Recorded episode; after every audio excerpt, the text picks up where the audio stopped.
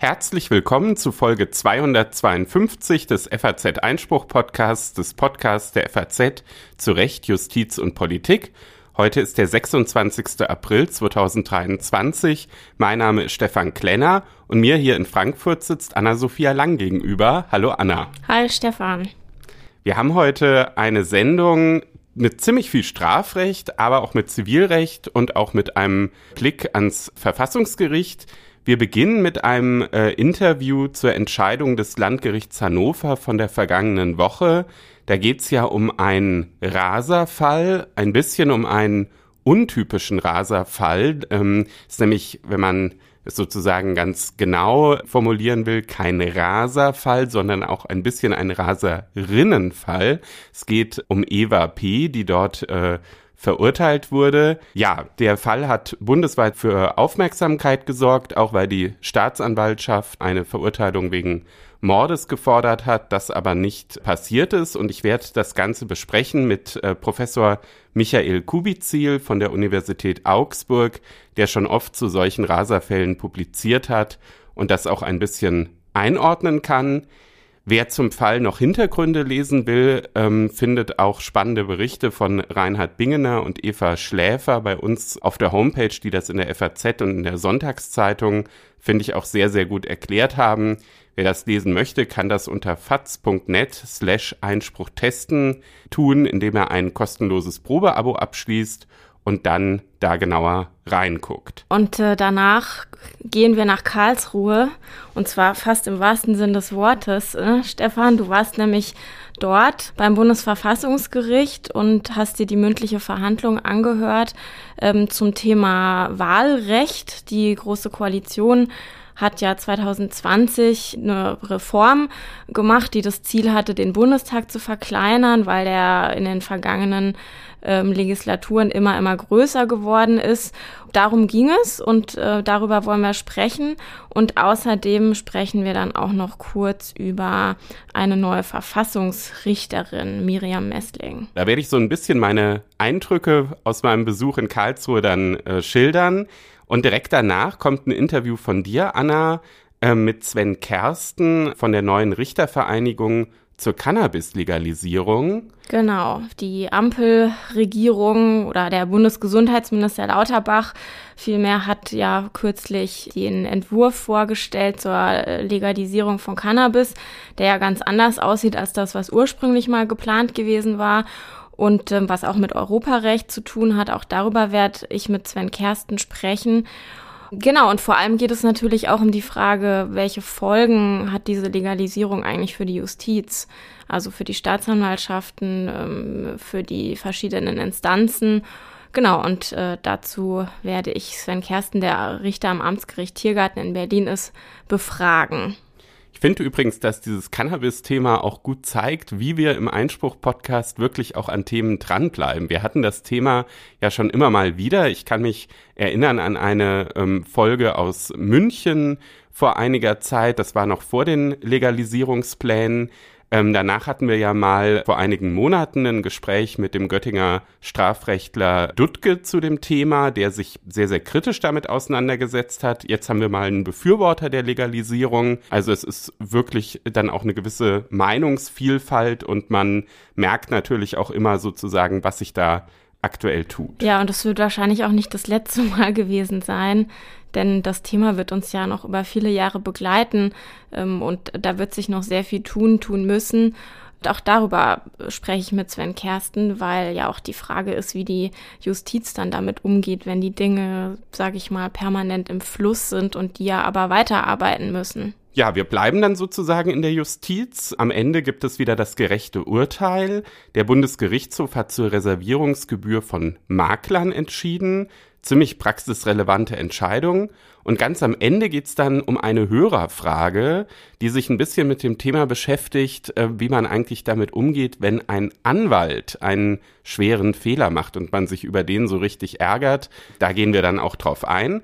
Aber jetzt freue ich mich erstmal auf Michael Kubizil und ähm, unser Gespräch zum Raserfall von Hannover. Das Landgericht Hannover hat in der vergangenen Woche ein sogenanntes Rasa-Urteil verkündet. Die polnische Staatsbürgerin Eva P. wurde wegen eines verbotenen Kraftfahrzeugrennens mit Todesfolge, vorsätzlicher Gefährdung des Straßenverkehrs sowie fahrlässiger Körperverletzung in mehreren Fällen zu einer Freiheitsstrafe von sechs Jahren verurteilt nach Ansicht der Richter lieferte sie sich im Februar vergangenen Jahres auf einer Landstraße mit einem anderen Auto ein Wettrennen. Dieses Rennen endete durch den Zusammenstoß mit einem Auto auf der Gegenfahrbahn, zwei kleine Jungen auf dessen Rückbank kamen ums Leben. Eva P. fuhr über 180 Stundenkilometer, erlaubt waren 70. Der Fall fand bundesweit auch deshalb Beachtung, weil die Staatsanwaltschaft eine Verurteilung wegen Mordes gefordert hatte, dem folgten die Richter in Hannover aber nicht. Die Anwältin von Eva P. kündigten trotzdem an, beim Bundesgerichtshof in Karlsruhe Revision beantragen zu wollen. Und über dieses Urteil und die dafür relevanten Strafrechtsnormen spreche ich jetzt mit Professor Michael Kubizil. Er ist Direktor des Instituts für die gesamte Strafrechtswissenschaft der Universität Augsburg. Guten Tag, Herr Professor Kubizil. Ja, guten Tag, Herr Dr. Klenner. Herr Professor Kubizil, warum haben die Richter in Hannover Eva P. nicht wegen Mordes verurteilt? Soweit ich das äh, aus der Presse entnehmen konnte, hat man ähm, den dafür erforderlichen subjektiven Tatbestand, den bedingten Tötungsvorsatz, verneint, der ja nach Auffassung der Rechtsprechung darin besteht, dass jemand nicht nur die Möglichkeit eines Erfolgseintritts sieht, sondern den Erfolgseintritt dann auch billigen Kauf im Sinne von hinnimmt.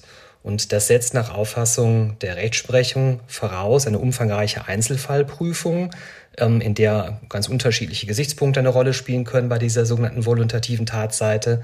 Entscheidend auch die Frage, ähm, ob sich ein Autofahrer, der ein solches Rennen fährt, sich einer beträchtlichen Eigengefahr aussetzt, wie er diese Eigengefahr eingeschätzt hat, ob er die vielleicht eingehegt hat, die Gefahr für sich und andere. Ähm, und daraus kann dann insgesamt dann der Schluss gezogen werden, dass jemand den Tod eines anderen Menschen gebilligt hat oder eben nicht. Und in diesem Fall ist das äh, Landgericht nach einer Beweisaufnahme wohl zum Ergebnis gekommen, dass es an dieser voluntativen Tatseite, dem Billigen des Todeserfolges fehlt.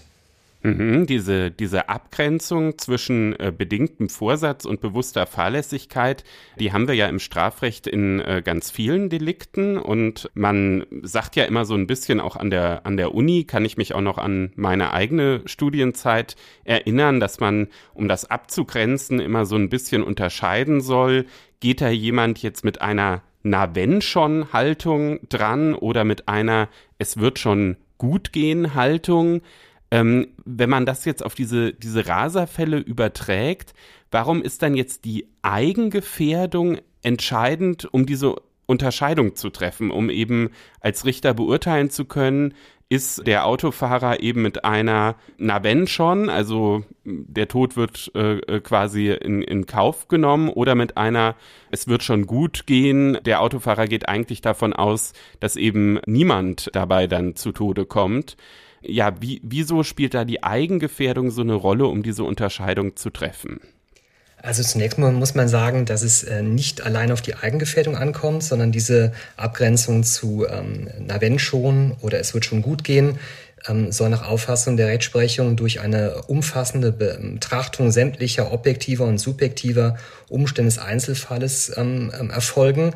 Da spielen also eine ganze Reihe von Topoi eine Erwägung, nicht nur die Eigengefährdung, sondern auch die Frage, ob beispielsweise bei der Organisation eines Rennens oder einer gefährlichen Fahrweise die damit verbundene Lebensgefahr oder ähm, überhaupt die Gefahr ähm, durch Vermeidemaßnahmen eingehegt worden ist, auch die ähm, psychische Situation und Ziele der ähm, Beschuldigten, aber insbesondere auch geht es um die Eigengefährdung. Weil ähm, wir es ja hier mit einer Sachlage zu tun haben, die ja geradezu atypisch, ähm, um nicht zu sagen irrational ist, dass hier ein Verhalten an den Tag gelegt wird, ähm, das nicht nur ähm, andere gefährdet, das ist ja so der klassische Fall des Tötungsdeliktes oder des Erfolges, ich nehme ein Verhalten vor, ähm, das andere, mein Tatopfer gefährdet, sondern hier nehme ich ein Verhalten äh, vor, das mich gegebenenfalls auch selber gefährden kann, nämlich durch einen Autounfall. Ähm, und da gibt es dann ganz subtile Abgrenzungen Im Einzelfall, der Bundesgerichtshof hat ja in der Raserentscheidung, in den beiden Raserentscheidungen zu dem Berliner Raserfall ähm, ganz subtile und im Einzelfall vorgenommene Abwägung und Erörterung äh, des Landgerichtes geprüft. Dann kommt auch darauf an, kann es darauf ankommen, welchen Unfall in einer solchen Situation ähm, wahrscheinlich war, also welche, ähm, welche, welche Folgen und Unfallfolgen ähm, der jeweilige Täter ähm, geseht, gesehen hatte, gesehen haben muss. War das jetzt ein Frontalaufprall, äh, der drohte, wie zum Beispiel im vorliegenden Fall, oder ein Aufprall von der Seite, wie im Berliner Raserfall, und dann ist es dann ein Aufprall auf einen anderen Pkw, oder hat er sogar gesehen, dass dort Linienbusse fahren. Daraus resultieren, sich ja, resultieren ja unterschiedliche Selbstgefährdungs- ähm, ähm, Quanten, kann man so sagen, so mathematisch oder ähm, ähm, Risiken für die eigene Person. Und eine Selbstgefährdung oder ein hohes Maß an Selbstgefährdung wirkt dann quasi kontraindiziell gegenüber dem ähm, Umstand oder der Annahme, dass der Täter ja den Unfall, der ihn selbst gefährden könnte, billigen Kauf genommen und hingenommen hat. Das sind also wirklich zum Teil ähm, sehr subtile und am Einzelfall orientierte Abwägungen, die hier vorgenommen werden müssen. Und deswegen gleicht auch die rechtliche Behandlung eines Raserfalls kaum der Behandlung eines anderen Falles.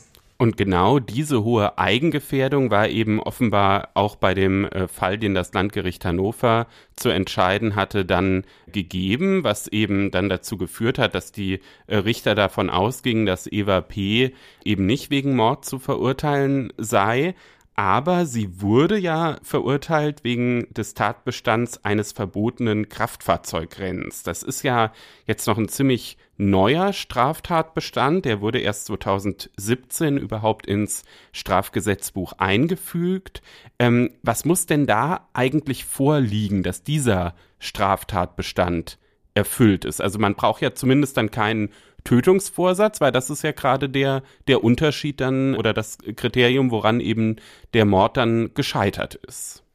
Richtig, also der Paragraph 315d StGB ist in seinem Grundtatbestand ein abstraktes Gefährdungsdelikt, der unter anderem verbietet die Teilnahme an einem unerlaubten Kraftfahrzeugrennen. Es gibt noch eine weitere Variante, das ist das berühmte Solorennen, über das wir heute nicht sprechen.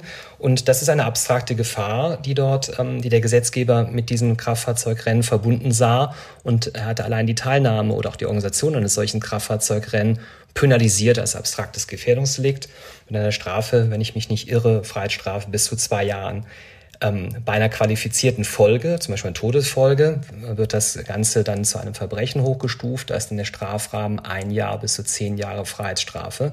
Und das Interessante ist, dass der Gesetzgeber diesen Straftatbestand ursprünglich geschaffen hat ähm, vor dem Hintergrund des Phänotyps innerstädtischer Kraftfahrzeugrennen, die damals in Köln und andere Großstädte, kann ich mich noch sehr gut dran erinnern, in dieser Raser-Szene oder Tuner-Szene um sich griffen. Aber in der Anwendung erfasst der Paragraph 315d wegen seines Wortlautes und auch des großzügigen Umganges der Rechtsprechung mit dem Wortlaut weitaus mehr. Also auch diese konkludent geschlossenen ähm, Raseabreden an der roten Ampel im Überholvorgang wie in diesem Fall können die Teilnahme an einem verbotenen Kraftfahrzeugrennen sein. Und dann drohen beträchtliche Strafen, jedenfalls dann, wenn die Tat durch den Tod eines Unfallopfers qualifiziert wird.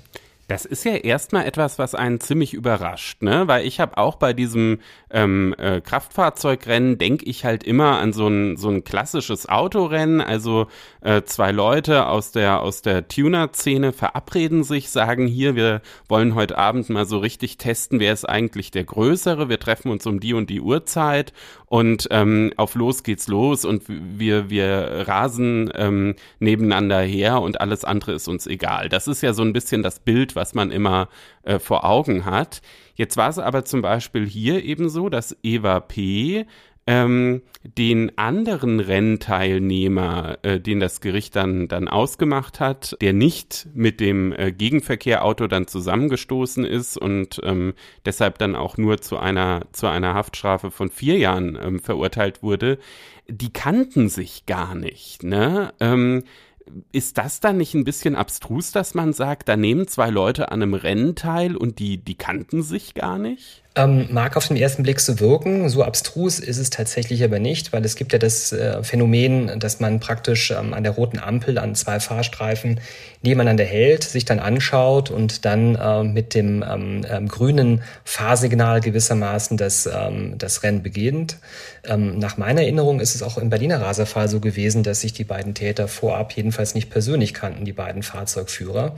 Das Interessante ist hier, dass das Rennen, so habe ich den Sachverhalt verstanden, tatsächlich wohl erst mit dem ersten ähm, Überholmanöver der EWP wohl begonnen hat, ähm, weil der, der andere Autofahrer beschleunigt hat und ähm, wohl offensichtlich beide nach dem Motto gehandelt haben sollen, das wollen wir doch mal sehen, äh, ob du mich überholst, äh, beziehungsweise umgekehrt oder ob ich es schaffe, dich zu überholen.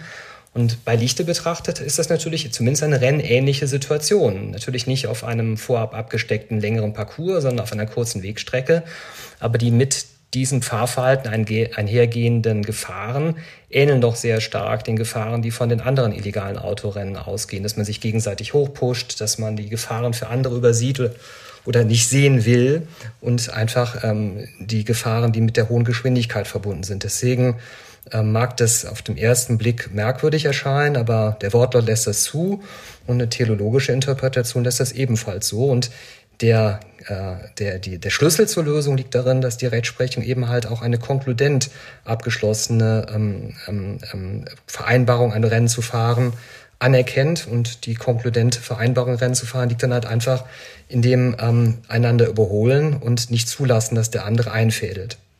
Warum hat es denn, um dieses ganze Verhalten jetzt irgendwie strafrechtlich zu ahnden, überhaupt diesen eigenen neuen Straftatbestand gebraucht? Also ich ähm, kann natürlich nachvollziehen, dass es eben bei, äh, bei Mord äh, natürlich dieses Tatbestandsmerkmal des Tötungsvorsatzes äh, gibt und es ist auch logisch, dass wenn das nicht vorliegt, dann eben niemand auch wegen, wegen Mordes verurteilt werden kann. Aber es gibt ja eben auch im Strafgesetzbuch zum Beispiel den, den Tatbestand der fahrlässigen Tötung. Warum musste man dann jetzt nochmal diesen neuen Tatbestand dann auch mit der Qualifikation mit Todesfolge ähm, einfügen? Hätte da nicht äh, die, die fahrlässige Tötung auch einfach ausgereicht? Also das Entscheidende neben Strafrahmenerwägung ist wohl, ähm, dass der Gesetzgeber neben der fahrlässigen Tötung ähm, noch ein besonderes, ja, wie soll ich sagen, generalpräventives und vielleicht auch politisches Zeichen setzen wollte. Und, und er hat deswegen einen Straftatbestand ähm, gebildet, der also nicht nur was die Strafrahmen betrifft, ähm, in der Mitte angesiedelt ist zwischen dem Mord und der fahrlässigen Tötung, sondern der auch das verbotene Verhalten ich will nicht sagen klar, aber relativ klar, jedenfalls im ersten Zugriff äh, formuliert und den offenen Straftatbestand der fahrlässigen Tötung, was, ähm, was ja sehr weit sein kann, da werden ja alle Sorgfaltsnormen davon erfasst, nochmal dadurch konkretisiert hat, dass man bereits die Teilnahme an diesem, ähm, an diesem Kraftfahrzeugrennen verbietet, ähm, damit eine Sorgfaltsnorm schafft. Und dieses Verbot ist auch unabhängig davon strafbewehrt, ob es eine Todesfolge gibt. Und wenn es dann noch zusätzlich eine Todesfolge gibt, dann ist der Strafrahmen nochmal drastischer. Also es ist einerseits eine Vorverlagerung der Strafbarkeit in den Bereich der bloßen Organisation und Teilnahme an solchen Rennen, ungeachtet ähm, irgendwelcher schädlicher Folgen, die müssen nicht eingetreten sein. Und zusätzlich ist es nochmal eine Strafrahmen ähm, Verschärfung, ähm, jedenfalls in der Anwendung, wenn man dann auch noch den Tod eines Menschen ähm, verursacht. Ähm, man wollte wohl, das ist wohl neben dem allgemein symbolischen Ziel, auch noch ähm, dazu ähm, kommen, dass Strafen wegen fahrlässiger Tötung, die teilweise zur Bewährung ausgesetzt worden ist, ich erinnere mich den Fall an einer damals in Köln getöteten Jurastudentin. Das ist mir deswegen nahegegangen, weil ich damals in Köln gelehrt habe. Da war die Strafe im ersten Durchgang, im ersten Rechtszug äh, zur Bewährung ausgesetzt worden. Und das führte alles zu einer medialen, politischen und auch gesellschaftlichen Stimmung, ähm, die hier ähm, dahin geht, ging, dass man bestimmtes hochgradig gefährliches Verhalten einfach stärker und expliziter bestraft sehen wollte.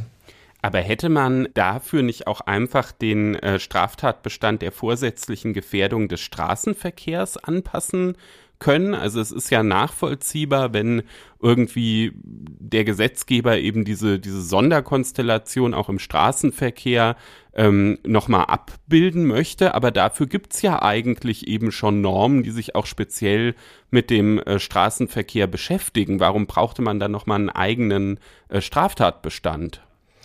Auch wieder zwei Gründe. Also natürlich hätte man, ähm, diese Vorschläge gab es aus der Wissenschaft, aber auch aus der Politik. Ich glaube, Bündnis 90, die Grünen hatten es damals gefordert. Ich hatte auch die Ideen in den Raum gestellt, dass man einfach diesen Straftatbestand der sieben Todsünden, ja, Paragraph 315b einfach entsprechend erweitert, um ähm, ähm, um eine Tatvariante eines ähm, extremen und rücksichtslosen zu Schnellfahrens, ja, und, und da also dieses abstrakte Gefährdungsdelikt aufnimmt.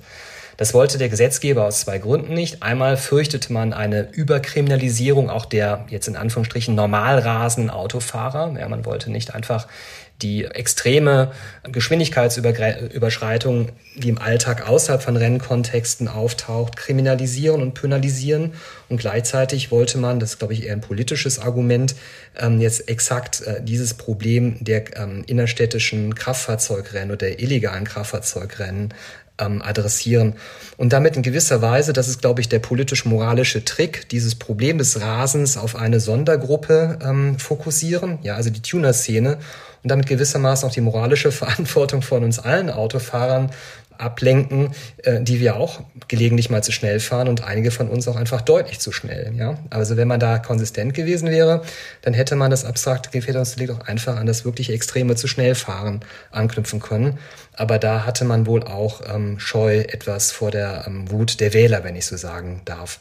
Wobei ja diese Fokussierung auf die Tuner dann gerade in der, in der Anwendung der Norm äh, eben nicht so richtig funktioniert hat, ne? Denn ähm, Eva P. ist ja gerade jetzt ein Beispiel dafür, dass es sich eben nicht nur auf äh, die, die klassische Autorennszene bezieht, sondern dass eben aufgrund dieser konkludenten Rennabrede, die sie eben ja dann auch dargestellt haben, es dann eben auch Leute äh, treffen kann, die jetzt nicht in der, in der typischen Tuner-Szene drin sind, aber einfach sehr, sehr verantwortungslos fahren. Richtig, genau. Also äh, nicht nur der Fall von Eva P. zeigt das, dass äh, de facto und glaube ich in der ähm, forensischen Alltag auch deutlich ähm, prononziert, so der Mittelstands- und mittelalte Mittelstandsraser erwischt wird und nicht nur die jugendlichen Tuner, sondern der Gesetzgeber selber hat das noch zusätzlich angelegt, als er damals 2017 war das, glaube ich, im Gesetzgebungsverfahren noch diesen Tatbestand gegen die sogenannten Solo-Raser eingeführt hat.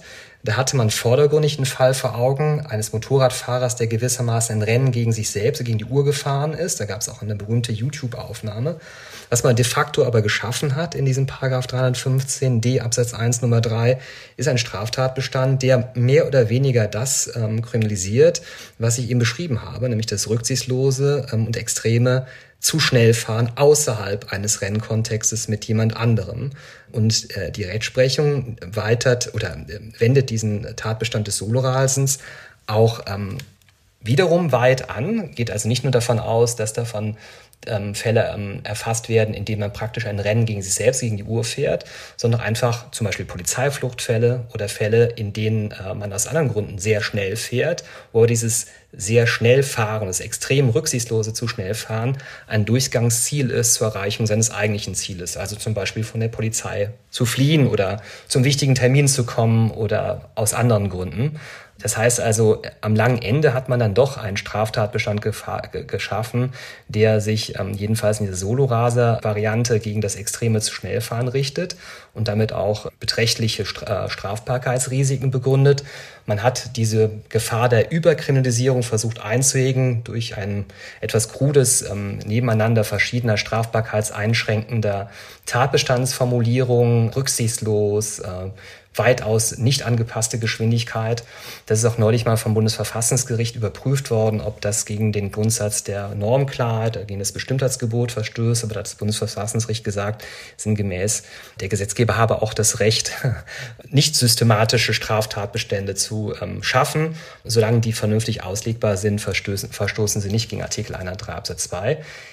In Summe ähm, führt das eben dazu, dass auch unter besonderen Voraussetzungen auch der Solorasende Mittelstands-, mittelalte Mittelschichtsraser ähm, an Strafbarkeitsrisiken läuft, wenn er nicht zur Tuner-Szene gehört und auch einfach aus Lebensüberschwang oder sonstigen Gründen losrast.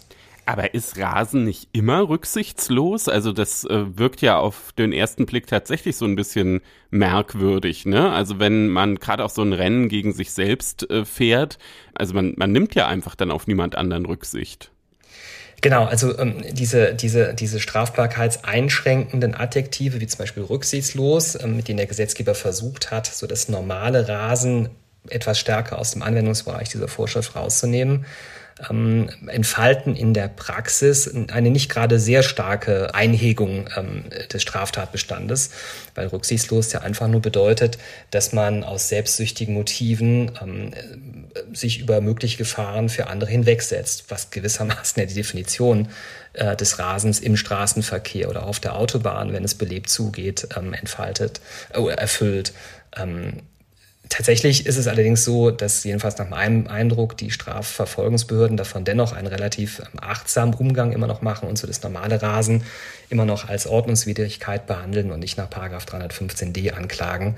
Auch vor dem Hintergrund, dass der 315d auch in dieser Nummer 3 Variante insgesamt ja ähm, einen etwas engeren Zuschnitt hat und Zuschnitt haben soll. Ob das immer so bleibt, wird man sehen, ähm, ein erster ähm, Stein in Richtung der schweizerischen Lösung, wo das Extreme zu schnell fahren als solches, ohne zusätzliche Qualifikation und Einschränkungen, einen eigenen Straftatbestand erfüllt, ist also mit dem Paragraph 315d jedenfalls in der Nummer 3 Variante jedenfalls gegeben.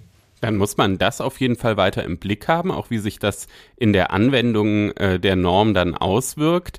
Eine andere Sache bei so einer Anwendung der Norm ist ja auch immer das Strafmaß. Das haben Sie äh, vorhin ja auch schon ähm, angesprochen, auch in der Qualifikationsvariante, also bei diesem Kraftfahrzeugrennen mit Todesfolge. Da gibt es eben ein Strafmaß von einem bis maximal zehn Jahren Freiheitsstrafe. Das ist ja jetzt, muss man sagen, wirklich ein ziemlich weites Spektrum.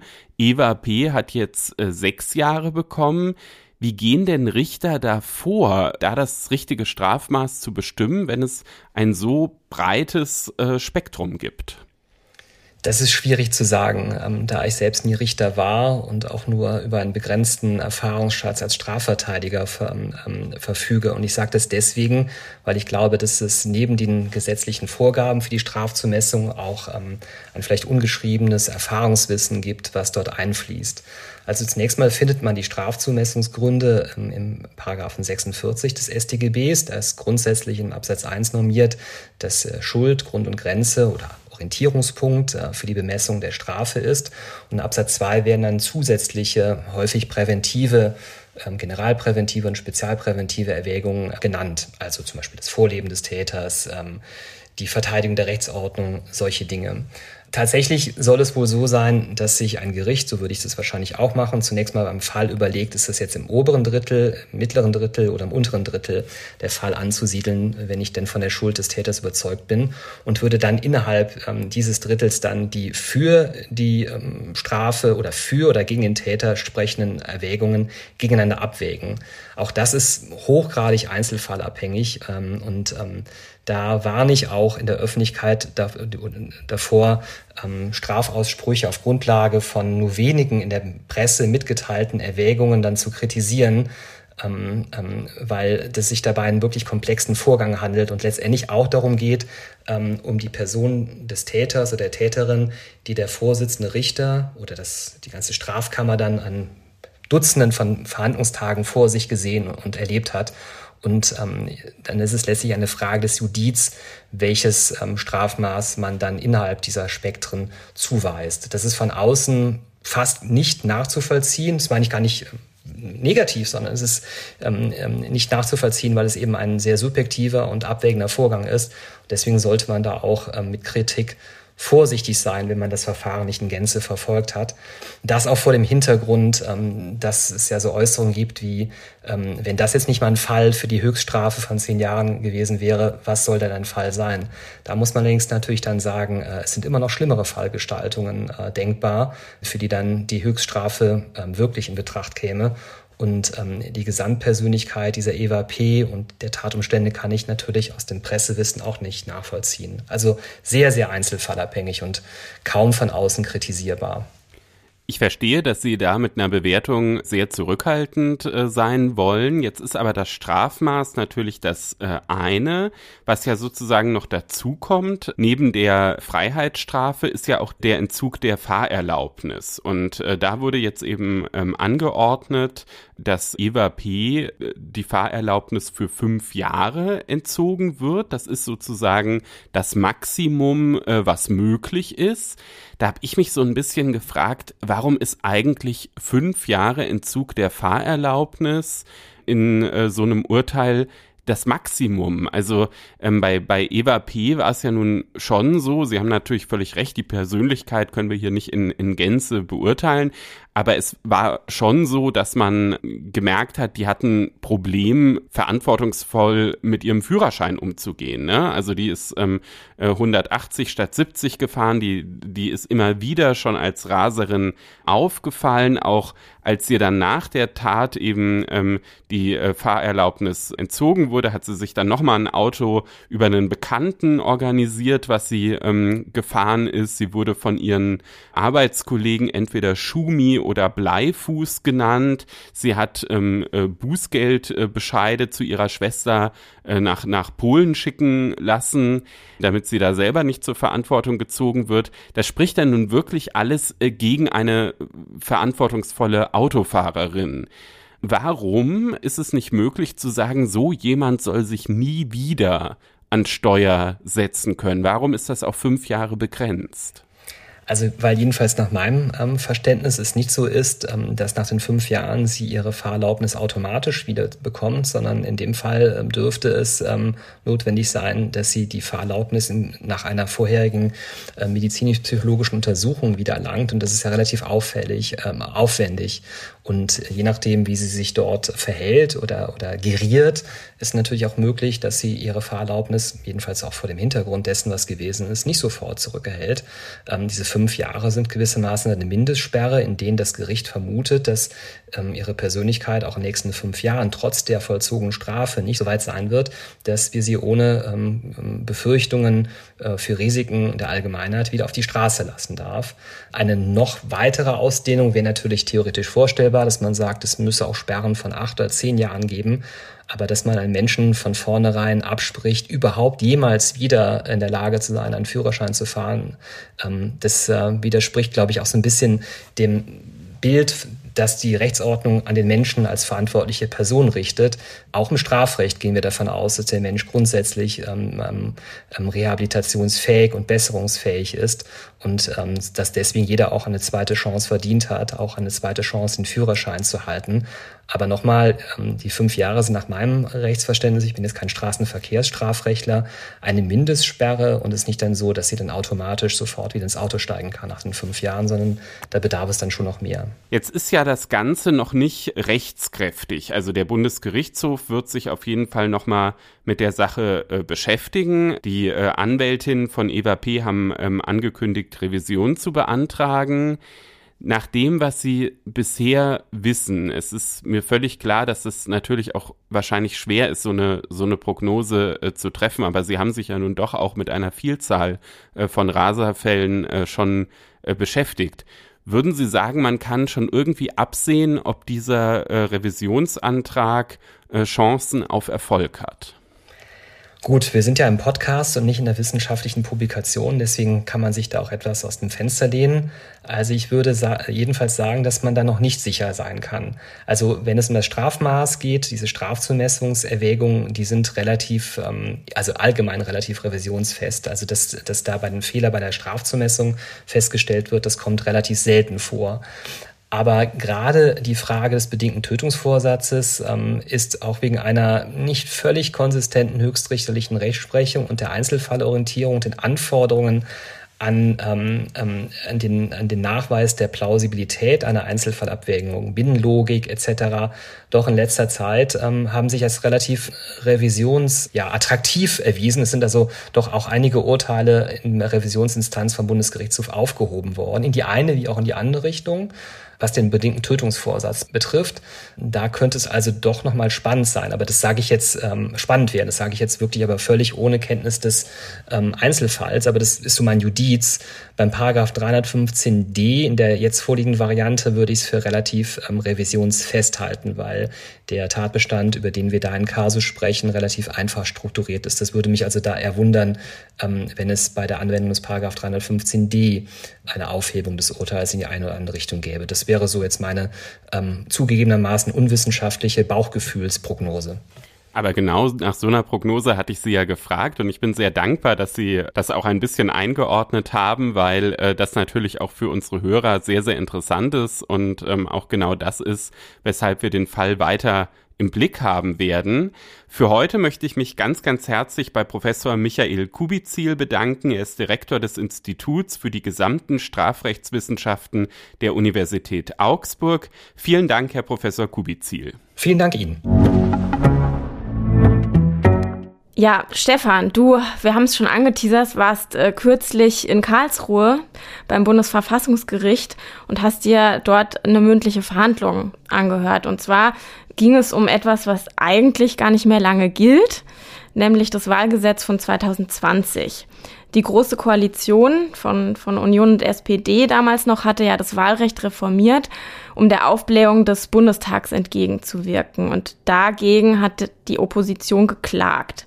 Mittlerweile ist es aber so, dass die Ampelkoalition auch schon ihre eigene Reform auf den Weg gebracht hat, weil die Reform der GroKo nicht den gewünschten Effekt gebracht hatte.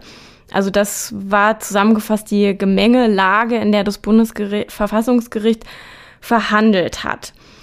Inhaltlich muss man dazu sagen, bei dem Wahlgesetz von 2020 ähm, ging es darum, vor allem, dass Überhangmandate nicht mehr vollständig ausgeglichen werden.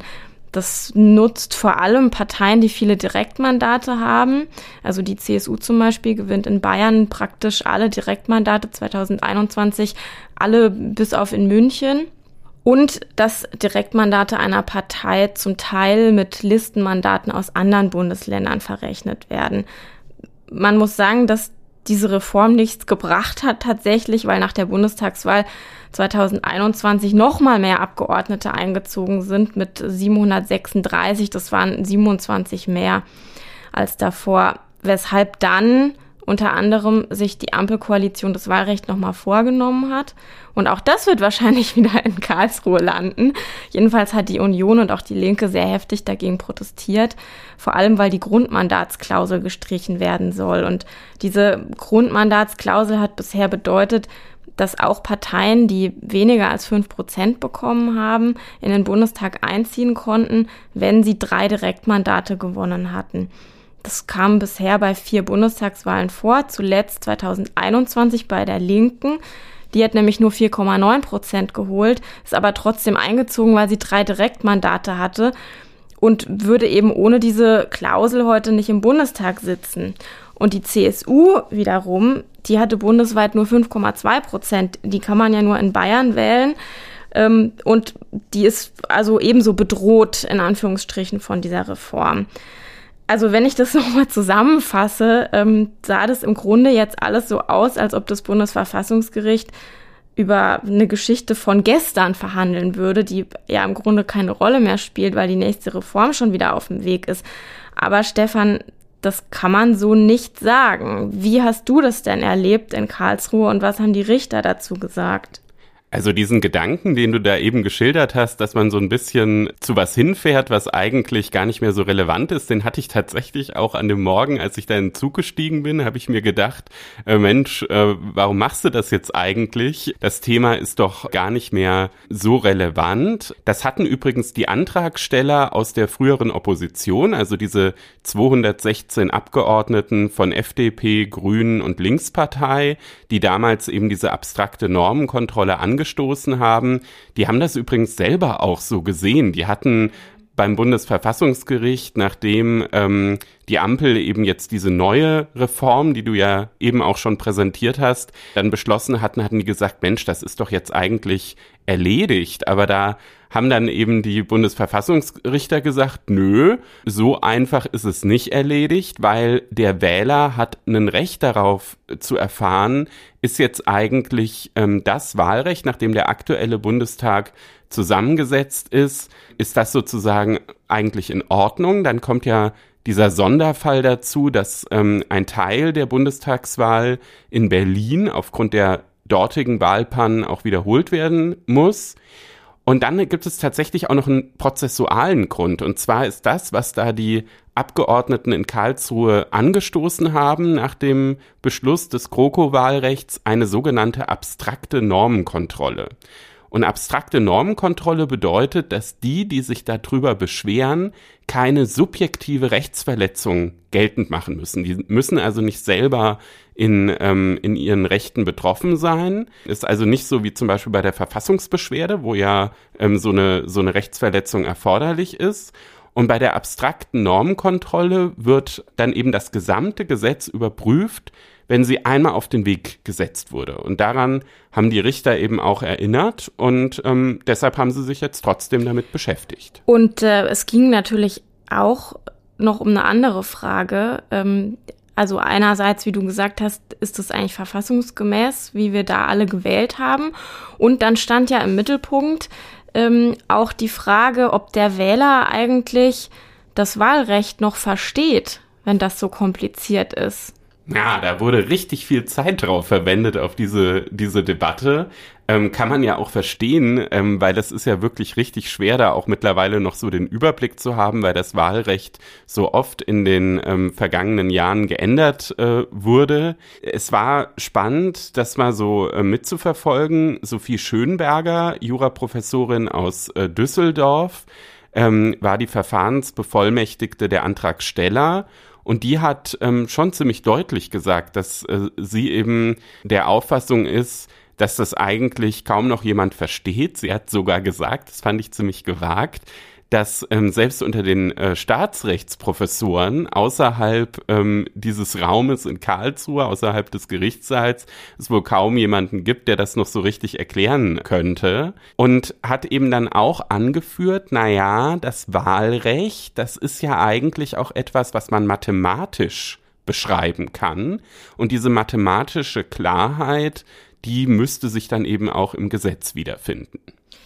Der Verfahrensbevollmächtigte der Bundesregierung, Heinrich Lang, mein Namensverwandter, ähm, sonst aber nicht verwandt oder verschwägert, hat dann umgekehrt darauf hingewiesen, na ja, die Steuergesetze zum Beispiel sind ja auch sehr kompliziert und die Leute zahlen ja trotzdem Steuern, auch wenn sie vielleicht viel davon nicht funktionieren. Also auch andere Gesetze sind kompliziert äh, formuliert, aber werden verfassungsrechtlich nicht angezweifelt. Das war das Gegenargument. Und damit hat er, glaube ich, auf jeden Fall auch einen Punkt gemacht, denn bei den Nachfragen, also es läuft ja bei einer mündlichen Verhandlung so ab, dass dann erstmal die Verfahrensbevollmächtigten eben ihre Statements machen können und danach können dann die äh, Bundesverfassungsrichter Nachfragen stellen. Und ähm, die Nachfragen sind immer wieder auf diesen Punkt Verständlichkeit eingegangen und haben eben auch die Frage aufgeworfen, steht diese Verständlichkeit nicht eigentlich auch in einem Spannungsverhältnis äh, zu anderen rechtlichen Erfordernissen? Also ein Spannungsverhältnis ist natürlich äh, so ein bisschen auch die, äh, die Bestimmtheit der Norm, weil manchmal muss man es eben, um keine Missverständnisse auszudrücken, dann doch auch sehr detailliert beschreiben, was dann wiederum eine gewisse Kompliziertheit auslöst. Also es ist quasi so zwei Dinge, die, die gegeneinander stehen. Und das andere, was natürlich auch da im Spannungsverhältnis steht, ist die Gestaltungsfreiheit des Gesetzgebers, die ja im deutschen Wahlrecht traditionell hoch ist. Die Frage, die sich jetzt im Grunde stellt, wenn man sich das in Erinnerung ruft, dass da gesprochen worden ist und was die, was die Wünsche sind und was auch ja im Grunde diese Politisierung, die das äh, Wahlgesetz jetzt erfahren hat äh, durch die GroKo und jetzt durch die Ampel, diese Diskussion, die so, äh, naja, schon auch ein bisschen abgedriftet ist, sag ich mal, ins, ins, ins Parteipolitische, ähm, was, was das jetzt im Grunde bedeutet. Also das Verfassungsgericht muss jetzt erstmal über diese Reform entscheiden, dann muss es bald schon wieder über die nächste entscheiden, aber in der Zwischenzeit steht ja dann eben noch diese Wiederholung in Berlin an und die muss ja nach dem Wahlgesetz von 2020 stattfinden, im Grunde, weil das das ist, was damals gegolten hat bei der Bundestagswahl 21. Aber mm, nun ja, jetzt hängt es ja so ein bisschen davon ab, was entscheidet denn Karlsruhe dann? Und, und wenn jetzt Karlsruhe zum Beispiel sagt, nee, das ähm, war verfassungsrechtlich nicht in Ordnung, was passiert dann mit der Wiederholung der Bundestagswahl und wie geht es dann weiter? Das vor allem gerade die, die offene Frage. Da äh, triffst du genau den wunden Punkt. Also man kann natürlich auch ein bisschen darüber streiten, gab es jetzt wirklich keine Möglichkeit, vielleicht diese beiden Wahlrechtsverfahren auch zusammenzuziehen. Ne? Da hätte man vielleicht mit ein bisschen Kreativität, wenn jetzt Karlsruhe zum Beispiel gesagt hätte, naja, wir nehmen uns einfach für diese, diese GroKo-Wahlrechtsgeschichte auch ein bisschen mehr Zeit, hätte man das vielleicht durchaus dann doch irgendwie organisieren können da gibt's durchaus auch Leute, die so hinter vorgehaltener Hand sagen, na ja, vielleicht hat das auch personelle Gründe. Es ist nämlich so, dass der Berichterstatter für Wahlrecht ähm, in dem zuständigen Senat, der Bundesverfassungsgerichter Peter Müller, der ist nur noch bis Dezember im Amt und manche sagen eben, na ja, wenn er jetzt schnell das GroKo-Wahlrecht durchzieht, dann kann er noch einen, äh, einen Grundsatzurteil zum Wahlrecht schreiben. Wenn er wartet, bis über das Ampelwahlrecht entschieden wird, ist er vielleicht gar nicht mehr im Amt. Ob sowas eine Rolle spielt, weiß man natürlich nicht. Das äh, ist aber so das, was so ein bisschen auf den Fluren in Karlsruhe äh, manchmal auch erzählt wird. Aber natürlich ist diese Berlin-Geschichte schon auch ein wichtiger Punkt und auch ein Grund, es äh, schnell zu entscheiden, weil es tatsächlich diesen Grundsatz gibt, so eine Wiederholungswahl muss eigentlich immer nach dem Wahlrecht stattfinden, was auch bei der Ursprungswahl gegolten hat. Wenn jetzt aber das Bundesverfassungsgericht zu der Auffassung kommen sollte, dass ähm, dieses Wahlrecht von damals wirklich überhaupt nicht mit dem Grundgesetz vereinbar war, ja, dann müsste es sicherlich auch Regelungen zu ähm, dieser Wiederholungswahl treffen.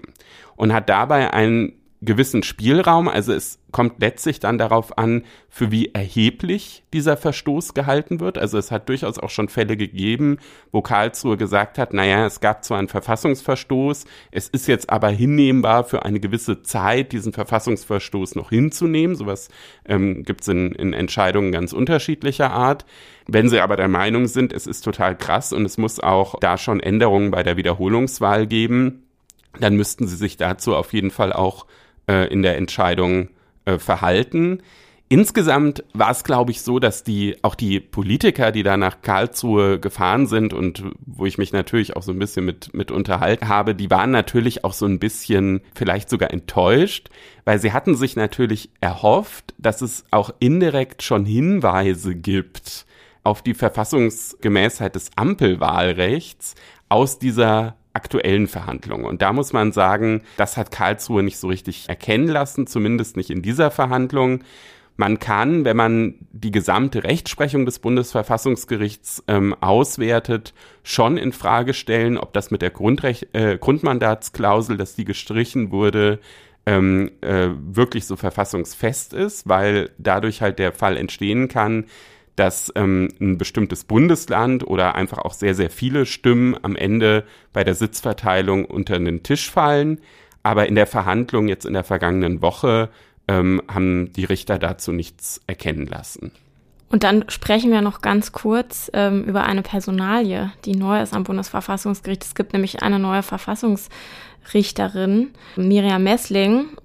Die äh, war bisher Vizepräsidentin des Bundessozialgerichtes macht aber in Karlsruhe nicht Sozialrecht, das macht jemand anderes. Ja, es ist äh, ganz spannend. Wir hatten ja dieses Thema Richterwechsel schon am 25. Januar hier im Einspruch-Podcast in Folge 240. Wer sich dafür interessiert, kann die nochmal nachhören. Da bin ich mit Reinhard Müller so die gesamten Richterwechsel, die jetzt im kommenden Jahr anstehen, mal durchgegangen.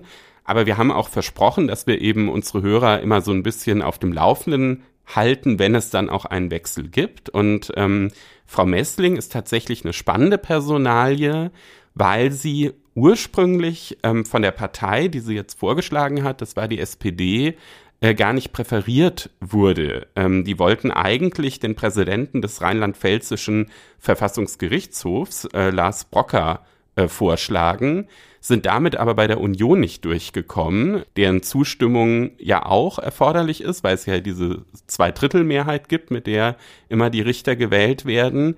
Und es hatte vorher die Vereinbarung gegeben, dass der SPD-Vorschlag aus den Reihen der Bundesrichter kommen muss. Und Herr äh, Brocker ist eben kein Bundesrichter, Frau Messling als äh, Vizepräsidentin des Bundessozialgerichts hingegen schon. Und ja, deshalb äh, hat sich die SPD dann letztlich für sie entschieden. Man muss sagen, es gibt darüber hinaus auch fachlich wirklich sehr, sehr starke Argumente für sie. Sie ist auch parteiübergreifend ähm, sehr, sehr anerkannt. Der ähm, Präsident des Bundessozialgerichts, Herr Schlegel, der nun wirklich kein Sozi ist, hat sie sehr, sehr gelobt und wirklich gesagt, auch sie ist eine absolute Ausnahmeerscheinung. Und deshalb war es dann eben auch möglich, äh, parteiübergreifend für sie so eine äh, Mehrheit zu finden. Und ich bin mir sicher, dass sie in Karlsruhe dann auf jeden Fall auch ihre Spuren hinterlassen wird. Die Bundesregierung hat vor zwei Wochen ihre aktualisierten Pläne zur Legalisierung von Cannabis vorgelegt. Und da ist zwar noch nichts beschlossen endgültig, aber der Entwurf, der jetzt vorgelegt worden ist, kann man sagen, ist eine deutliche Abschwächung zu dem, was die Ampelkoalition ursprünglich geplant gehabt hatte. Vorgesehen ist jetzt ein sogenanntes Zwei-Säulen-Modell mit auf der einen Seite Cannabis-Clubs, die nicht gewinnorientiert arbeiten dürfen und die an ihre volljährigen Mitglieder Cannabis in begrenzten Mengen zum Eigenkonsum abgeben dürfen. Und die zweite Säule sollen Modellregionen bilden, in denen tatsächlich Fachgeschäfte Cannabis verkaufen dürfen. Und das Ganze soll wissenschaftlich begleitet werden. Genau gesagt sollen da Unternehmen die Produktion, den Vertrieb und die Abgabe von Genusscannabis in Fachgeschäften, wie es heißt, Zitat, in einem lizenzierten und staatlich kontrollierten Rahmen machen können. Und all das betrifft natürlich auch die Justiz. Und darüber spreche ich jetzt mit Sven Kersten.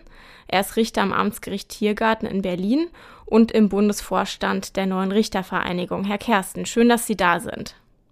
Ja, vielen Dank für die Einladung, Frau Lang. Herr Kersten, die neue Richtervereinigung hat im März, also vor der Vorstellung dieses neuen Gesetzesentwurfs, gefordert, ähm, dass Cannabis reguliert für Erwachsene freigegeben werden soll.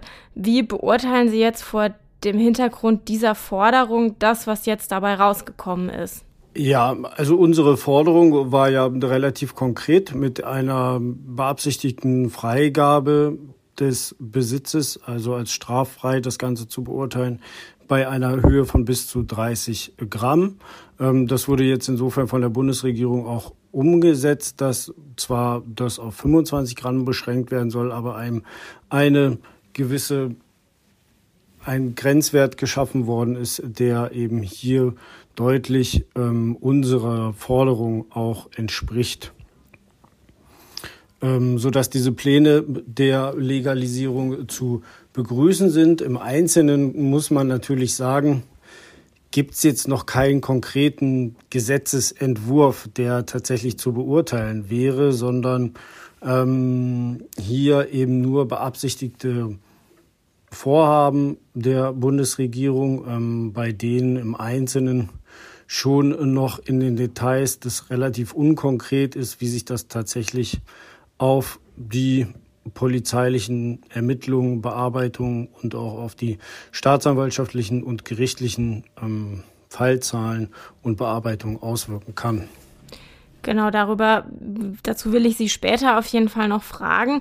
Wenn wir jetzt nochmal bei dem bleiben, was der Bundesgesundheitsminister da vorgestellt hat, was ja, wie ich schon in der Einleitung erwähnt hatte, im Vergleich zu dem, was mal geplant gewesen war, sich doch verändert hat. Die neue Richtervereinigung vertritt ja die Position, dass es keinen Sinn hat oder dass man nicht entkriminalisieren kann, wenn man die Bezugswege nicht legalisiert.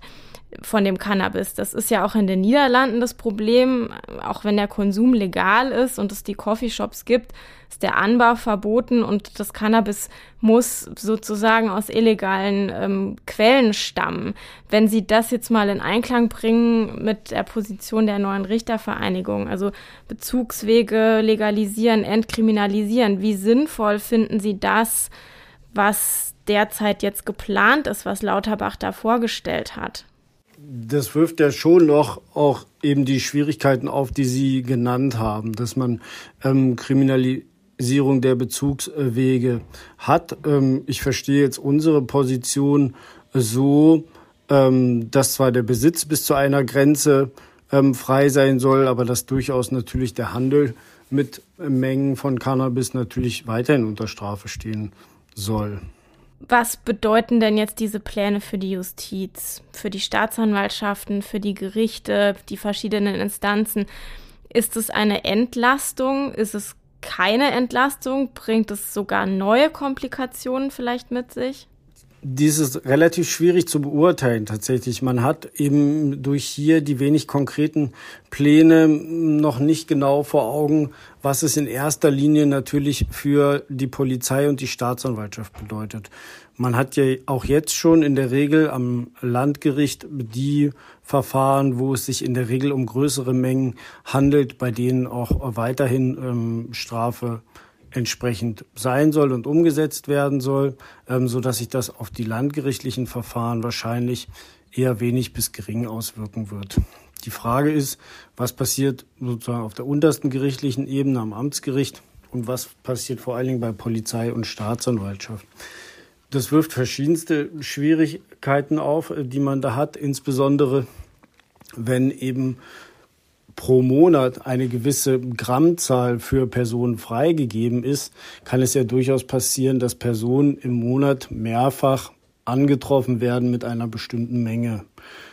Zunächst wäre erstmal festzustellen, wie viel hat die Person denn an dem Tag, zu dem Zeitpunkt dabei, wo man jetzt mal überlegen könnte, müsste die Polizei dann eigentlich jedes Mal eine Waage mit sich führen, um die Menge überprüfen zu können. Ist das jetzt noch straffreier Besitz oder ist das schon strafbarer Besitz? Bei dem Besitz ist dann die Frage, stellt sich das Ganze nach dem Bruttogewicht dar oder geht es um den reinen Wirkstoffgehalt des Cannabis? In der Regel wird es wohl hier eher beim Bruttogewicht bleiben, um das Ganze feststellen zu können, weil der Wirkstoffgehalt ohne Gutachten nicht festgestellt werden kann. So gibt es dann in den, in den neuen Regeln ähm, der Bundesregierung eben noch verschiedenste Ansätze, die auch Anhaltspunkte dafür liefern, dass hier ein möglicherweise auch sogar ein Mehr an Ermittlungen stattfinden als bisher. Bisher ist die Regelung natürlich so, jeder Besitz von Cannabis ist strafbar. Das Cannabis wird der jeweiligen Person abgenommen und dann wird je nach ähm, Gewicht das Verfahren eingestellt wegen einer geringen Menge oder nicht. Hier würde sich das natürlich insofern für die staatsanwaltschaftliche Bearbeitung auswirken, wenn der Grenzwert höher gesetzt wird, dass dann mehr Verfahren wegen des Besitzes einer geringen Menge nach 31a BTMG eingestellt werden könnten, was dann gleichzeitig wiederum zu einer Entlastung bei den Amtsgericht führen kann, wenn diese Taten nicht mehr angeklagt werden würden. Im Einzelnen ist dann aber natürlich auch die Frage, wer kontrolliert die Abgabe an einzelne Personen, wer kontrolliert die möglichen Vereine, die das Ganze an die Kunden abgeben oder an die Mitglieder abgeben, sodass auch hier noch weiterhin natürlich Ansatzpunkte für Ermittlungen bestehen oder übernehmen das im Wesentlichen die Ordnungsbehörden. Eine weitere schwierige Abgrenzung dürfte sein, was ist noch Eigenbedarf, was unterfällt bereits dem Handel mit Betäubungsmitteln. Denn auch hier wird natürlich eine höhere Menge immer auch eigentlich Anhaltspunkte dafür liefern, ob hier möglicherweise Handel mit Personen stattfindet. Das sind alles Schwierigkeiten, die in den Ermittlungen auftauchen können, die die Staatsanwaltschaft eben aktuell, sage ich mal, vor große Fragen stellt, wie das Ganze dann im Detail ausgestaltet werden soll in Zusammenarbeit mit der Polizei, wie eben diese Grenzwerte umgesetzt werden sollen. Genau, das ist tatsächlich eine, eine ganz konkrete Frage, die ich mir stelle und die sich wahrscheinlich viele stellen. Also wenn wir uns jetzt mal vorstellen, es wird jemand von der Polizei kontrolliert und der hat Cannabis dabei, müsste man dann nicht theoretisch erstens mal überprüfen, woher das Cannabis stammt, ob das aus einer legalen Quelle kommt, also ob diese Person Mitglied in so einem ähm, Cannabis-Club ist ähm, und das daher hat. Und zweitens, ähm, ob er, wenn er jetzt 25 Gramm zum Beispiel dabei hat, vielleicht illegal damit gehandelt hat, also legal erworbenes Cannabis weiterverkauft hat oder wie wird es Ihrer Einschätzung nach dann in der Praxis funktionieren, wenn, wenn jemand, ja, sagen wir mal mit, mit 25 oder 24 Gramm in der Tasche kontrolliert wird? Genau, natürlich wäre wär der Staat in der Pflicht, dem Beschuldigten nachzuweisen, dass das Cannabis aus einer illegalen Quelle stammt. Um das Ganze aber natürlich, sage ich mal, zu vereinfachen, wäre es aus meiner Sicht vielleicht auch schon angezeigt, eben bei dem Verkauf von Cannabis in den entsprechenden Verkaufsstellen oder in den Vereinen dann immer auch einen möglichen Nachweis dafür mitzugeben, dass an dem und dem Tag so und so viel Gramm gekauft worden sind, weil man muss natürlich auch weiterhin die verkaufte Menge an die einzelnen Personen kontrollieren. Ja, das ist das Problem, was ich vorhin auch schon angedeutet hatte. Wenn man einen bestimmten Grenzwert pro Person pro Monat hat, die auch die Vereine an ihre Mitglieder abgeben dürfen beispielsweise, müssen ja auch diese Mengen irgendwie kontrolliert werden. Und wie wirkt sich das dann auf die Strafbarkeit aus, wenn ich erst beim dritten oder vierten Antreffen strafbar möglicherweise wegen Besitzes, weil dann der Grenzwert überschritten worden ist. Und dann muss ich eigentlich im Nachhinein jedes Mal feststellen, ob das eben so wie Sie gesagt haben, illegal oder legal erworben ist und ob ich das damit einberechnen kann oder nicht. Und nochmal umgekehrt gefragt, sollte es am Ende allein bei diesen Cannabis-Clubs bleiben, dann sagen viele, das würde ja überhaupt nichts bringen im Kampf gegen den Schwarzmarkt, weil viel zu viele Menschen ihr Cannabis nicht über diesen komplizierten Weg beziehen wollen würden, da bei so einem Verein offiziell Mitglied zu werden. Und die, die Vereine sind ja auch begrenzt in, in der Mitgliederzahl und so weiter. Und all diese Leute würden dann weiter auf den Schwarzmarkt zugreifen. Das wiederum hätte ja auch Konsequenzen für die Strafverfolgung und würde keine Entlastung bringen. Genau, das Schwarzmarktproblem, bin ich ganz ehrlich, wird auch weiterhin bestehen. Den wird man dadurch jetzt nicht groß irgendwie austrocknen können oder irrelevant machen können, sondern da wird auch weiterhin ähm, werden Angebote stattfinden. Also das ist ganz klar, das wird man durch diese einzelnen Clubs auch nicht umgehen, gerade wenn sie in der Mitgliederanzahl eben begrenzt sind. Die Frage ist halt nur, ob man mit dem, was man jetzt plant, eben eine bessere Übersicht, eine bessere Kontrolle über den Verkauf von Cannabis hat. Ich denke, die, die Pläne an sich, also die, die Pläne zur Legalisierung sind schon begrüßenswert. Man sollte das auf jeden Fall einmal ja probieren. Es ist ja, glaube ich, auch geplant, nach vier Jahren oder fünf Jahren einmal alles Revue passieren zu lassen und dann so mal eine Erhebung zu machen, ob dieser Umgang jetzt tatsächlich so förderlich war oder nicht.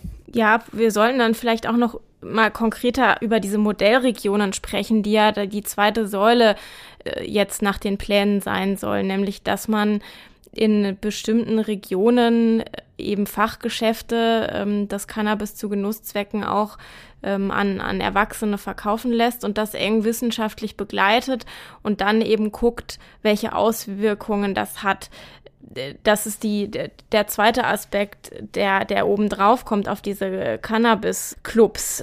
Sie haben das auch schon gesagt, die genauen Modalitäten dafür sind noch überhaupt nicht bekannt und auch gar nicht, wie sich Städte überhaupt dafür bewerben können. Wenn ich jetzt mal hier auf unseren Sprengel gucke, Frankfurt und Offenbach zum Beispiel, haben schon gesagt, sie, sie wollen Modellregion werden, aber sie wüssten noch gar nicht, was sie dafür überhaupt erfüllen müssen und wie das dann alles funktioniert.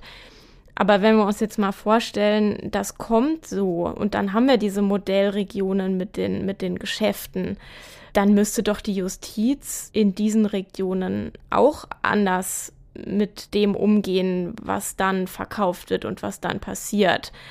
Wenn ich das richtig sehe, was, was bedeutet das denn dann, dass dann die Justiz in Frankfurt vielleicht anders vorgeht als die Justiz in München, wenn das nicht Modellregion ist? die gleiche Vorstellung habe ich tatsächlich auch davon. Also wenn diese Modellregionen geschaffen werden, dann müssten sie auch mit dem rechtlichen Rahmen geschaffen werden, der nun geplant ist für die Legalisierung, um auch tatsächlich eben die Auswirkungen sowohl auf die Person als auch auf den Bereich der Polizei und Justiz sinnvoll beurteilen zu können. Das würde aber eben dazu führen, dass in allen Bereichen, in denen keine Modellregion stattfindet, die neuen Regeln entweder noch nicht gelten oder sie auch gelten, nur dass dann in den Regionen eben keine Kontrolle des Verkaufs durch diese staatlichen Verkaufsstellen irgendwie stattfinden kann. Ähm, aber das könnte durchaus zu einer unterschiedlichen Behandlung führen. Deswegen frage ich mich auch, wie das im Einzelnen dann ausgestaltet werden soll. Nur macht es aus meiner Sicht eben keinen Sinn, eine Modellregion zu erschaffen, ohne den rechtlichen Rahmen, zu geben, den man eben plant zu geben. Dann lassen Sie uns noch einen Blick auf das Europarecht werfen, das ja maßgeblich mit der Veränderung dieser Pläne zusammenhängt, weil es dieses Schengener Durchführungsabkommen gibt, was die Staaten verpflichtet, einmal die unerlaubte Ausfuhr von BTM aller Art, einschließlich Cannabisprodukten, und den Verkauf und die Abgabe ähm, zu unterbinden mit verwaltungsrechtlichen und mit strafrechtlichen Mitteln. Das ist der Wortlaut. Ist es denn wirklich realistisch aus Ihrer Sicht, dass Deutschland einen Weg findet, trotzdem, trotz dieses Europarechts auf Dauer Cannabis über Fachgeschäfte grundsätzlich zu verkaufen, auch dann, wenn die Modellversuche irgendwann zu Ende sind? Ja, wir müssen natürlich sagen, dass das, was wir an europarechtlichen Regelungen haben, erstmal so klingt, als würde sowohl Handel als auch Besitz von Cannabis nicht erlaubt werden können. Jetzt hat man aber natürlich auch schon als Ziel im Schengener Durchführungsabkommen Bekämpfung der Betäubungsmittelkriminalität und natürlich im Hinblick darauf, dass man hier die Gesundheit der Bevölkerung entsprechend nicht gefährdet. Jetzt kann man aber natürlich auch bei solchen Regelungen, so ist es, glaube ich, von der Bundesregierung auch geplant, möglicherweise hier über einen Weg in die Europäische Kommission ebenso eine Ausnahme für das Schengener Durchführungsabkommen möglicherweise mit einbringen, wo man eben sagt, dass hier durch die Legalisierung des Cannabis eben keine Gesundheitsgefährdung mehr ausgeht, sondern dass man eben durch diese staatlichen Verkaufsstellen durchaus eher auch einen positiven Effekt durch mehr Kontrolle ähm, der Bürger auf die Gesundheit der Gesamtbevölkerung haben kann und dass man dazu mal eben eine Ausnahme formulieren kann.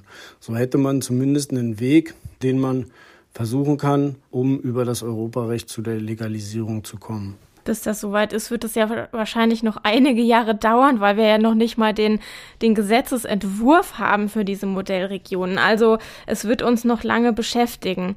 Herr Kersten, der Bundesgesundheitsminister Lauterbach hat, als er diesen neuen Entwurf jetzt vorgestellt hat, gesagt, dass die bisherigen Regelungen, die es zu Cannabis und zu BTM gibt, Polizei und Justiz überfordern.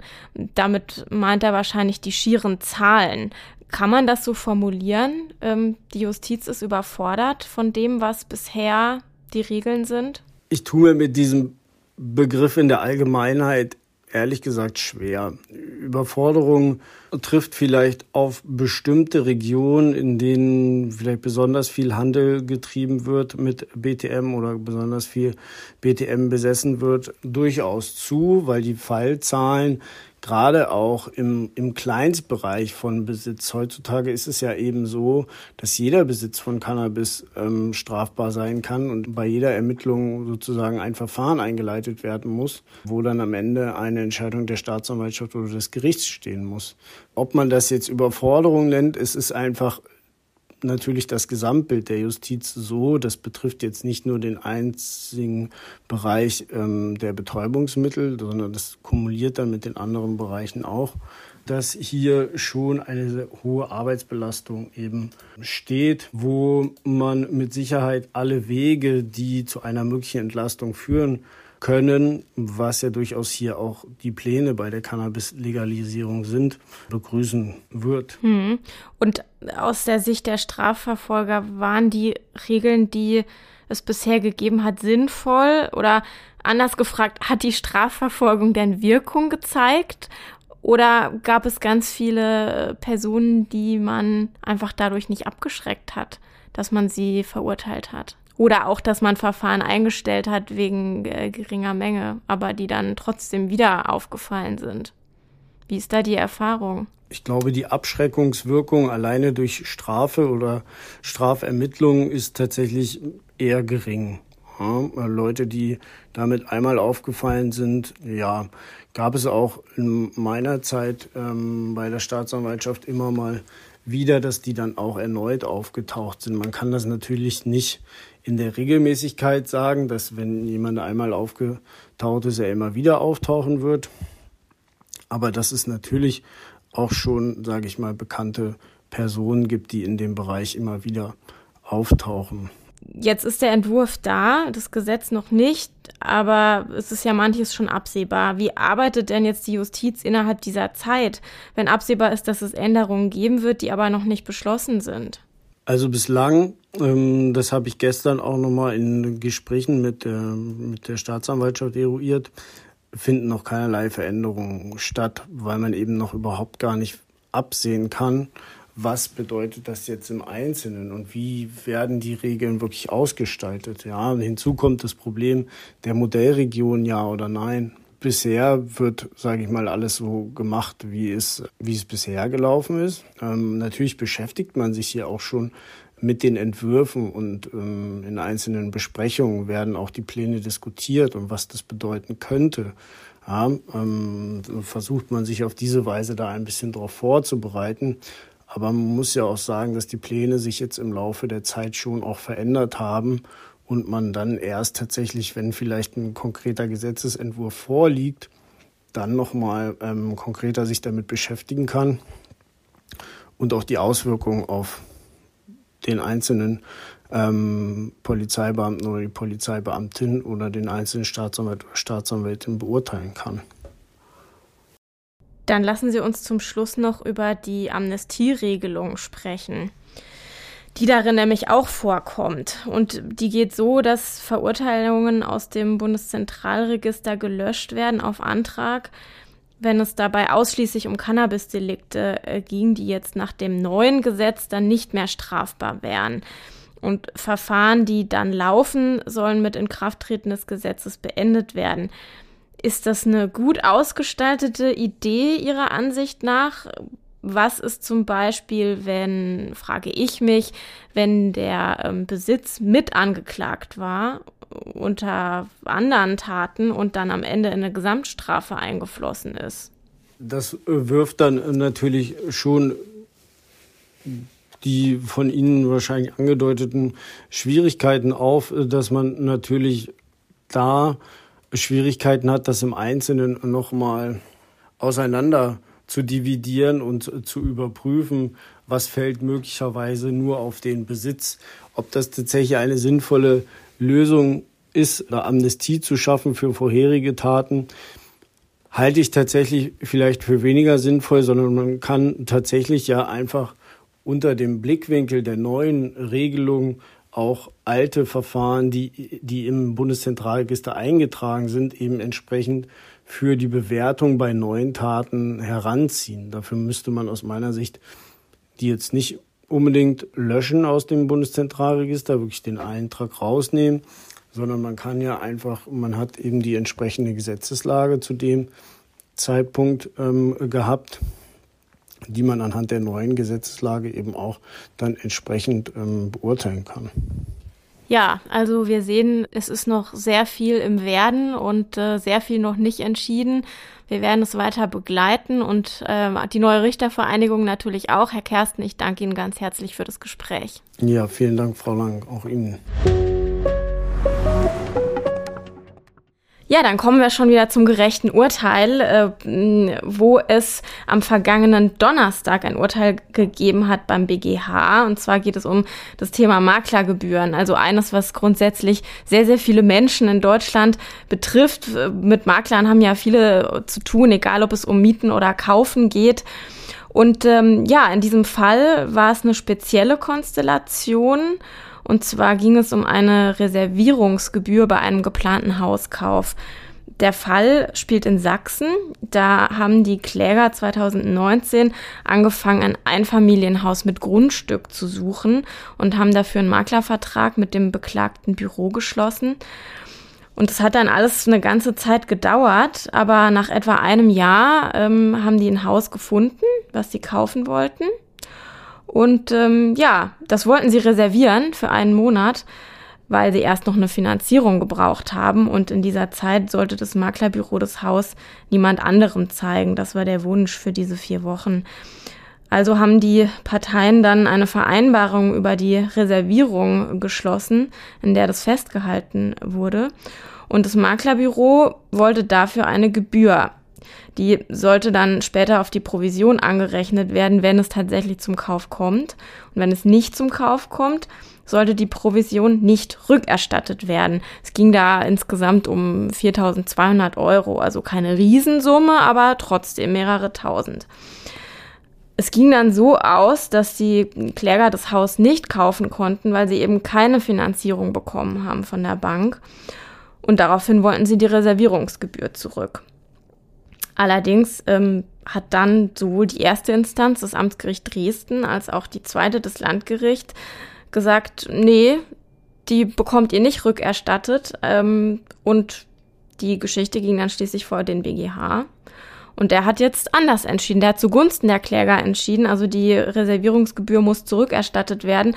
Und bei dieser Entscheidung hat eine maßgebliche Rolle gespielt die Frage, ob es sich bei dieser Vereinbarung über die Reservierungsgebühr um eine eigenständige Vereinbarung gehandelt hat oder um eine Regelung, die den schon lange davor geschlossenen Maklervertrag, also der war über ein Jahr vorher geschlossen worden, ergänzt hat. Stefan. Und da hat der BGH ähm, sich zu verhalten. Ja, und das ist tatsächlich sehr spannend und auch sehr äh, praxisrelevant, weil es letztlich da um die Normen im BGB geht, die sich mit allgemeinen Geschäftsbedingungen äh, beschäftigen. Wir wissen ja, allgemeine Geschäftsbedingungen, das ähm, sind für eine Vielzahl von Verträgen äh, vorformulierte Vertragsbedingungen, die eine Vertragspartei der anderen Vertragspartei äh, bei Abschluss eines Vertrages stellt. Und ähm, die Regelungen dafür sind in den Paragraphen 305 fortfolgende BGB äh, normiert. Und hier war eben tatsächlich die Frage, ist jetzt sozusagen diese Abrede über die Reservierungsgebühr, ist das eine allgemeine Geschäftsbedingung von dem eigentlichen äh, Maklervertrag? Und die Vorinstanzen hatten das eben verneint, auch mit Blick auf den, den zeitlichen Abstand, den du äh, geschildert hast. Der BGH hat jetzt gesagt, doch, das sind allgemeine Geschäftsbedingungen und hat dann eben auch die Normen angewandt. Und da war vor allem der Paragraph 307 BGB relevant. Da steht nämlich drin, dass eine unangemessene Benachteiligung in allgemeinen Geschäftsbedingungen nicht vorliegen darf und dass die insbesondere dann besteht, wenn der wesentliche Grundgedanke der gesetzlichen Regelung ähm, von äh, der abgewichen wird, wenn es damit äh, nicht zu vereinbaren ist. Jetzt muss man überlegen, was ist hier denn der wesentliche Grundgedanke der gesetzlichen Regelung? Das ist natürlich der Maklervertrag. Und beim Maklervertrag ist es halt so, dass ein Leitbild des Maklervertrages gerade ist, dass eine Provision nur dann geschuldet ist, wenn die Tätigkeit auch zum Erfolg geführt hat. Und äh, so war es ja dann in diesem Fall nicht. Der Hauskauf ist ja nicht zustande gekommen. Und die Richter haben äh, gesagt, äh, dass deshalb dieser Vertrag über die Reservierungsgebühr äh, die Maklerkunden unangemessen benachteiligt und dass er deshalb unwirksam ist, weil diese Rückzahlung der Gebühr in diesem Vertrag ausnahmslos ausgeschlossen gewesen ist. Für die Kunden hat der BGH gesagt, ergeben sich daraus überhaupt keine nennenswerten Vorteile. Und äh, der Makler muss auch für diese Reservierungsgebühr überhaupt keine geldwerte Gegenleistung erbringen, wie Sie es gesagt haben. Ähm, und deshalb ist das wie eine, eine erfolgsunabhängige Provision für den Makler. Und das ist eben in diesem Leitbild der gesetzlichen Regeln zu Maklerverträgen so nicht vorgesehen. Man muss dazu sagen, das Ganze ist jetzt auch nicht total neu. Ne? Es gab schon mal eine Entscheidung des BGH von 2010, wo sich eben auch mit einer Reservierungsgebühr in allgemeinen Geschäftsbedingungen äh, beschäftigt wurde. Und auch damals wurde schon gesagt, das geht nicht, das widerspricht äh, dem Leitbild des Maklervertrags.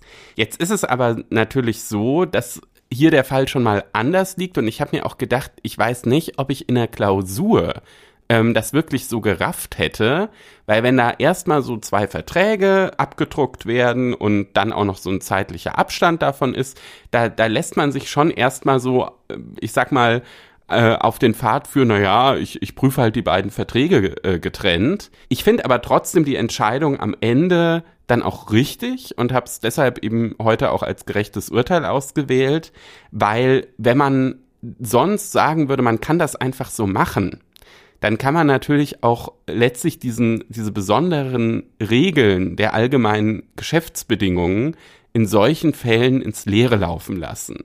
Denn dann mache ich einfach immer alles, was eigentlich durch die allgemeinen Geschäftsbedingungen ausgeschlossen werden soll, nochmal in so einen Extravertrag. Und äh, das wäre natürlich nicht im Sinne des Gesetzgebers. Und ähm, ja, deshalb äh, heute als gerechtes Urteil. Ähm, war, und dazu kommt natürlich, ähm, es ist, du hast es vorhin schon gesagt, sowohl für Mieter als auch für, für äh, Hauskäufer super relevant. AGB-Kontrolle ist äh, Dauerbrenner, sowohl im ersten als auch im zweiten Staatsexamen. Also ich denke, der Fall wird viele unserer Hörer beschäftigen.